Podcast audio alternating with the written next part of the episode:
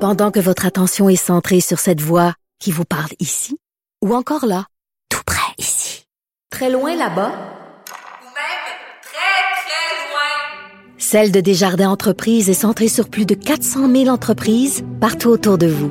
Depuis plus de 120 ans, nos équipes dédiées accompagnent les entrepreneurs d'ici à chaque étape pour qu'ils puissent rester centrés sur ce qui compte, la croissance de leur entreprise. On reçoit beaucoup de questions euh, en lien avec euh, ben, d'auditeurs, en lien avec euh, le droit familial. Et on va y répondre. On, a deux questionnements. Un, le, premier, c'est à propos. il y a un auditeur qui veut savoir à quel âge un enfant peut choisir un parent, dans le fond, choisir d'aller habiter avec un parent. Et l'autre question qu'on a eue, c'est comment on peut euh, détecter ou euh, régler les problèmes de ce qu'on appelle de l'aliénation parentale. L'aliénation parentale, un parent qui dénigre l'autre parent devant l'enfant. Beaucoup de questionnements là-dessus et qui de mieux que Maître Sharon Otis pour y répondre en droit familial. Bonjour, Maître Otis. Oui, bon matin, euh, Maître Bernier. Bon, on, on, va y aller en étape. Première question les, gens se posent là, euh, à quel âge là, vraiment un enfant peut décider d'aller habiter chez un parent plutôt que l'autre? Ben, je vous dirais qu'il y a deux, ben, il y a un courant jurisprudentiel, OK, euh, de décision.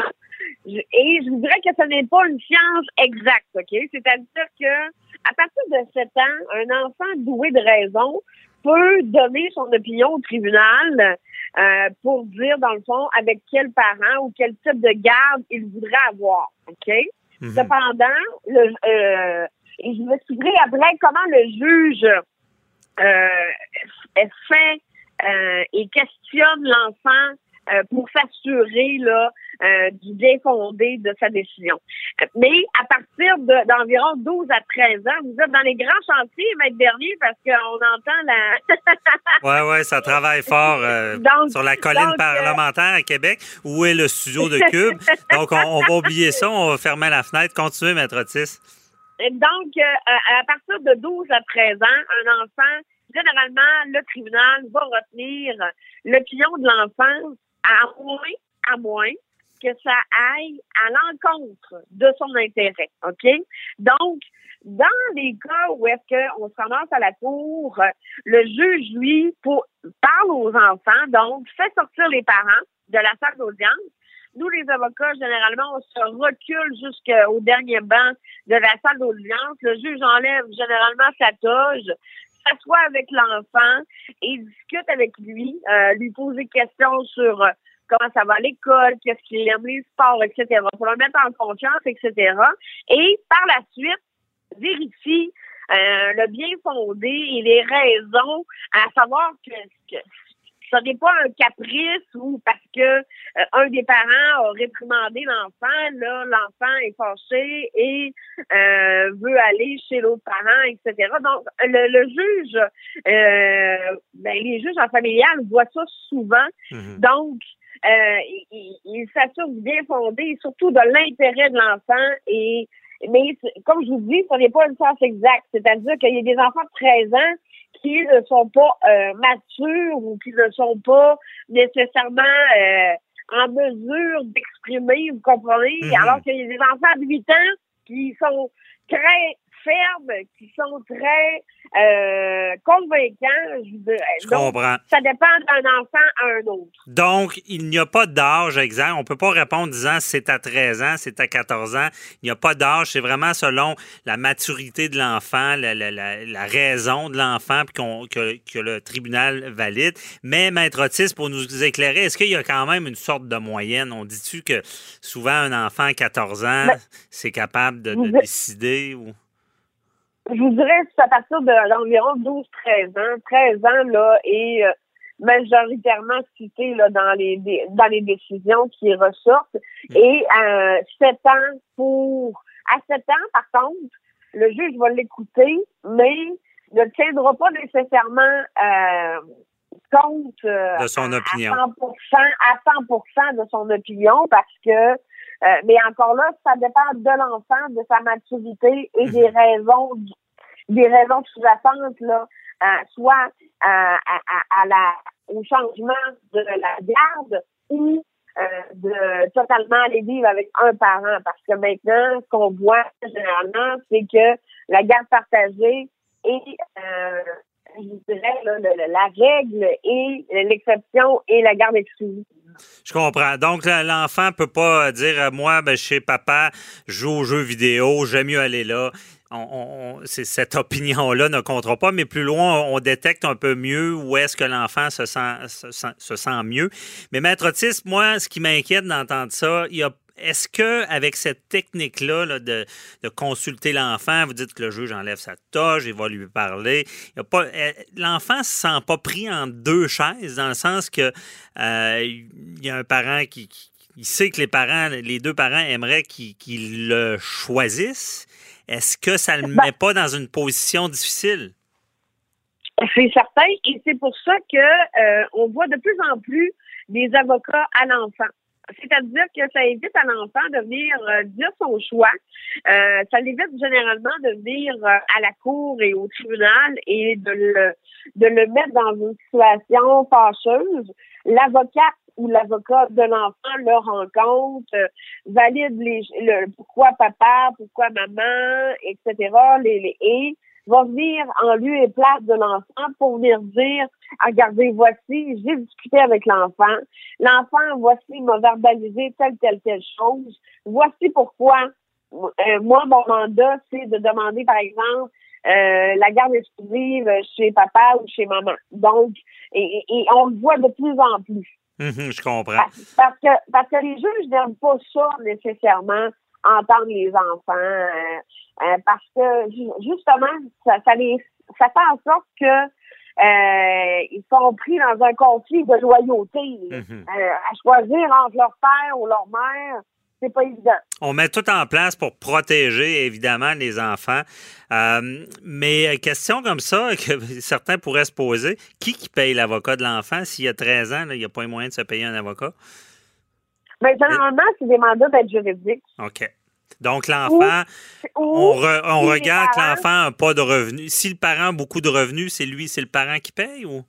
Ben, des fois, les parties s'entendent pour nommer un procureur et euh, de partager les frais, là, moitié-moitié, Donc, euh, pour que les enfants, justement, ne soient pas pris dans cette guerre-là. Donc, on, on, voit de tout, là. Mais automatiquement, il n'y a pas un enfant qui, pourrait ne pas avoir d'avocat parce que les parents ne veulent pas payer. Là. Euh, il y aura l'aide juridique à l'enfant, là, automatiquement. Généralement, c'est ce qu'on voit. OK. Je comprends bien. Allons sur l'autre question qui n'est pas très. On, parle de, de, défi de, loyauté euh, de l'enfant, en choisir entre deux parents. Parlons de ce, je vais l'appeler euh, ce fléau-là, ce drame familial-là, ce qui est de, l'aliénation parentale. Ça devrait quasiment être criminel, honnêtement.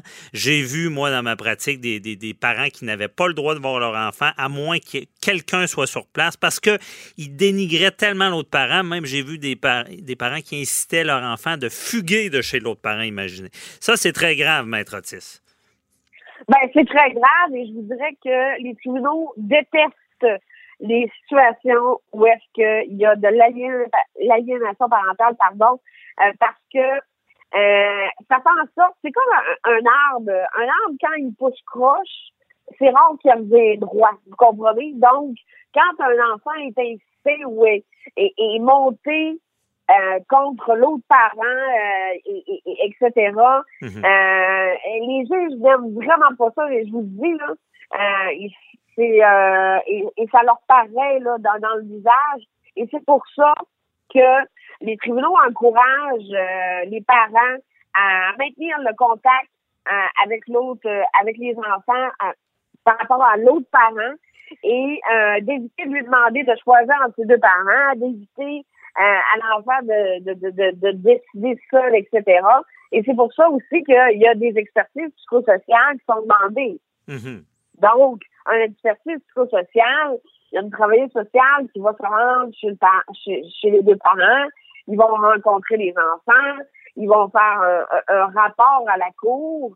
Ce qu'on voit de plus en plus, c'est bien évidemment des expertises psychosociales euh, communes, c'est-à-dire que c'est une expertise, vous comprenez, pour euh, et généralement, je dirais que les tribunaux, euh, ils vont avec les recommandations de, de l'expert quant au, à la garde et quant au, euh, au, Mhm. au, au Ben- choix là, à- de la décision. faut bien comprendre que un parent qui fait de l'aliénation parentale risque de perdre la garde parce que c'est sérieux. C'est comme vous l'avez bien dit, l'arbre qui pousse croche.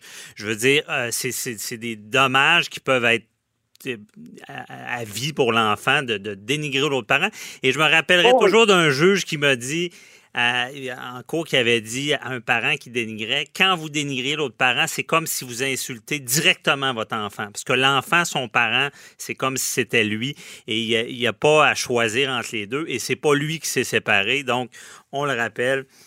euh, ça, veut dire un peu ça. Je pense, je pense qu'il faut, le dire et redire. C'est très grave comme situation, les parents qui osent faire ça.